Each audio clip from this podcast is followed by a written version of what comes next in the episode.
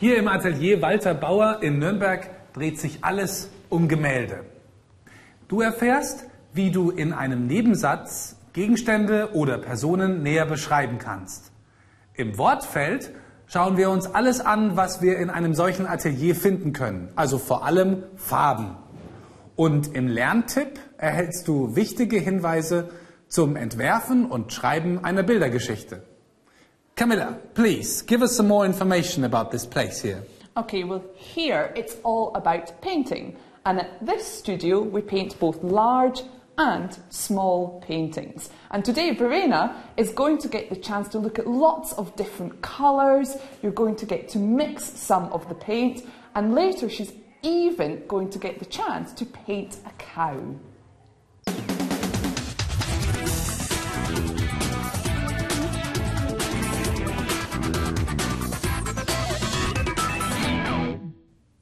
Camilla und Verena werden jetzt gleich auf unseren Maler Walter Bauer treffen und sich schon mal auf ihr eigenes Gemälde vorbereiten. Du solltest wieder genau aufpassen, denn nach dem Gespräch gibt es zwei Fragen zu klären. Erstens, wie lange dauert es eigentlich, bis die Ölfarbe, mit der die beiden malen werden, ganz trocken ist? Und zweitens, auch ein kreativer Künstler kann nicht den ganzen Tag in einem solchen Atelier arbeiten. Woran liegt das? Okay, Verena, so this is Walter who owns this studio here. And as we can see, he's painting one of his beautiful pictures at the moment, this one being of some fish. And Walter is using some very special paints. These are oil based paints. And these are paints which can sometimes take up to one year to dry. It's a very long time. Working with these paints can also be very messy, which is why Walter and myself are wearing these. And these are overalls which protect our clothes. So I have some overalls for you, Verena. So if you want to put them on, because you'll need that for when you paint your cow later. I'll help you to get in because it's not so easy. Yeah. yeah got it? Yeah, then up the back. Both arms in. Perfect. Okay, and then you just zip it up at the front. Good. Now, we also need this, and this is cream which we put on our hands. Do you want to take a little bit? And you just rub it in, and this means that later when Verena washes her hands, the paint comes off very easily. Okay. So Walter here, he gets up very early to paint in his studio, but he doesn't paint all day long because these are paints which if you breathe in all day long, they're actually quite unhealthy.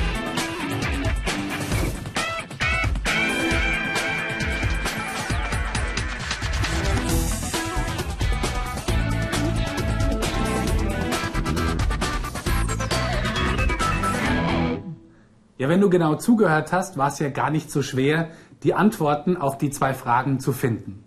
Als erstes solltest du herausfinden, wie lange es eigentlich dauert, bis diese Ölfarbe richtig trocken ist. Verena, das weißt du. Ja, also es kann bis zu einem Jahr lang dauern, bis die Farbe richtig trocken ist. Genau. Camilla hat gesagt, these are paints which can take up to one year to dry. Als zweites solltest du herausfinden, warum auch ein sehr begabter Künstler nicht den ganzen Tag hier im Atelier stehen kann. Verena, welches Problem gibt's da? Ja, also die Farbe, wenn man die den ganzen Tag lang über einatmet, ist es ziemlich ungesund. Richtig. Camilla hat gesagt, these are paints which, if you breathe in all day long, can be very unhealthy. Und für dich gibt es mehr Fragen zum Hörverstehen in unserem Online-Bereich.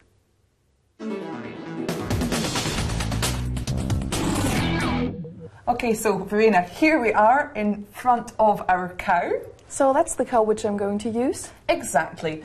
It's the one that you're going to paint in a moment. Okay. Now, the first thing you need to think about when painting a picture is where to put the cow.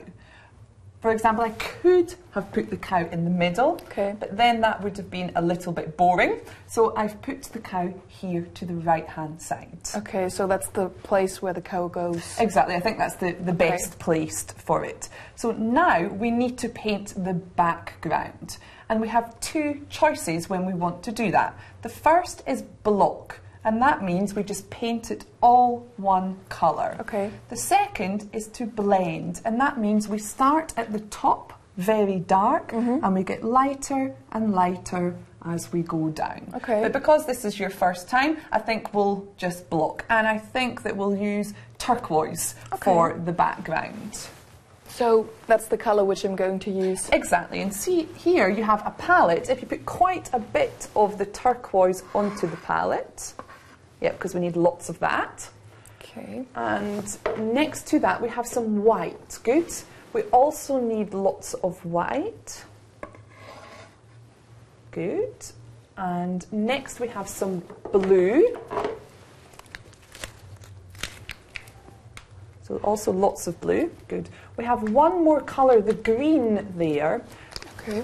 But we only want to use a little bit of the green Ah. because the green's quite strong.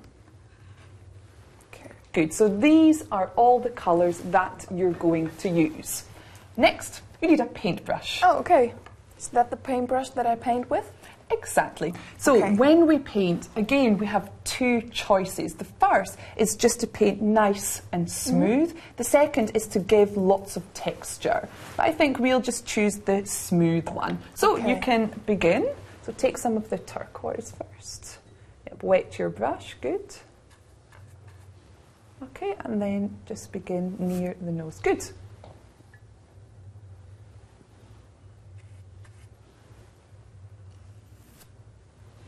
Super. Mhm, So we can see all these different colours going into our background, and that just makes it a bit more interesting than just using one colour. Yes.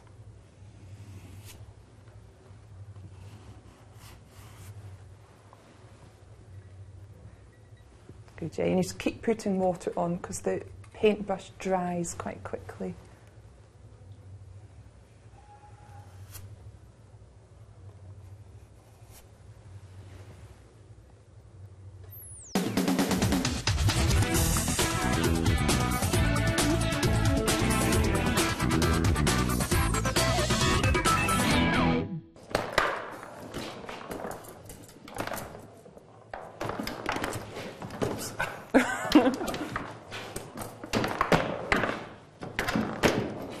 Okay, so here we can see Mikhail and Verena playing table football.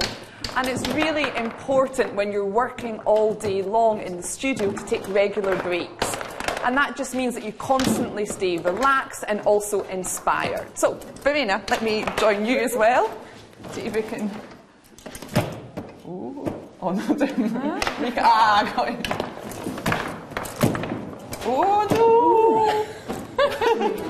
no! Okay, so Verena, I think you've done a fantastic job with the background. So now it's time to paint the actual cow. And you can see that I've already done the eye for Yes. you. And that's just because it's the hardest part Okay. to paint. But now you can start with the horns, and for that we Okay. need some brown paint. Okay. These are the colors which I'm going to use. Yep, that's correct. So if you just Okay. put quite a large amount of each onto your palette. Okay.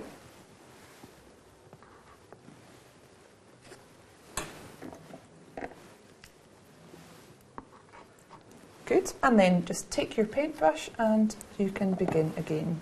Okay.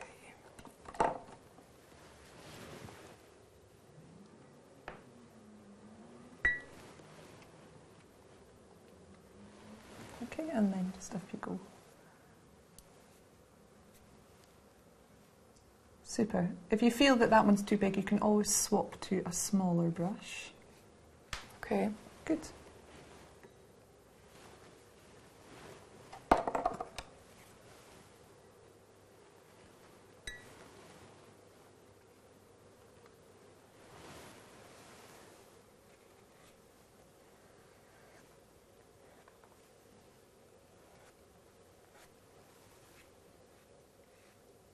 Yep, perfect. Okay, and then your other one.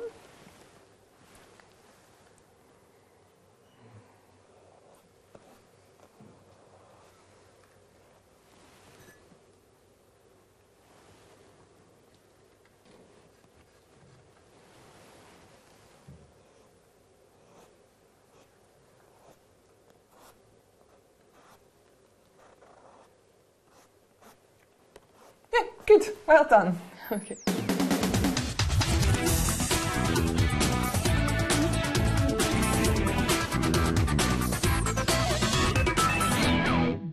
Okay, so here I have lots of colours to show you. The first one is this, and this is pink. Okay, the next one is on the other side, and this is purple. Okay, then at the front I have lots of colours. This first one is white. Then we have grey and red. The next colour is orange.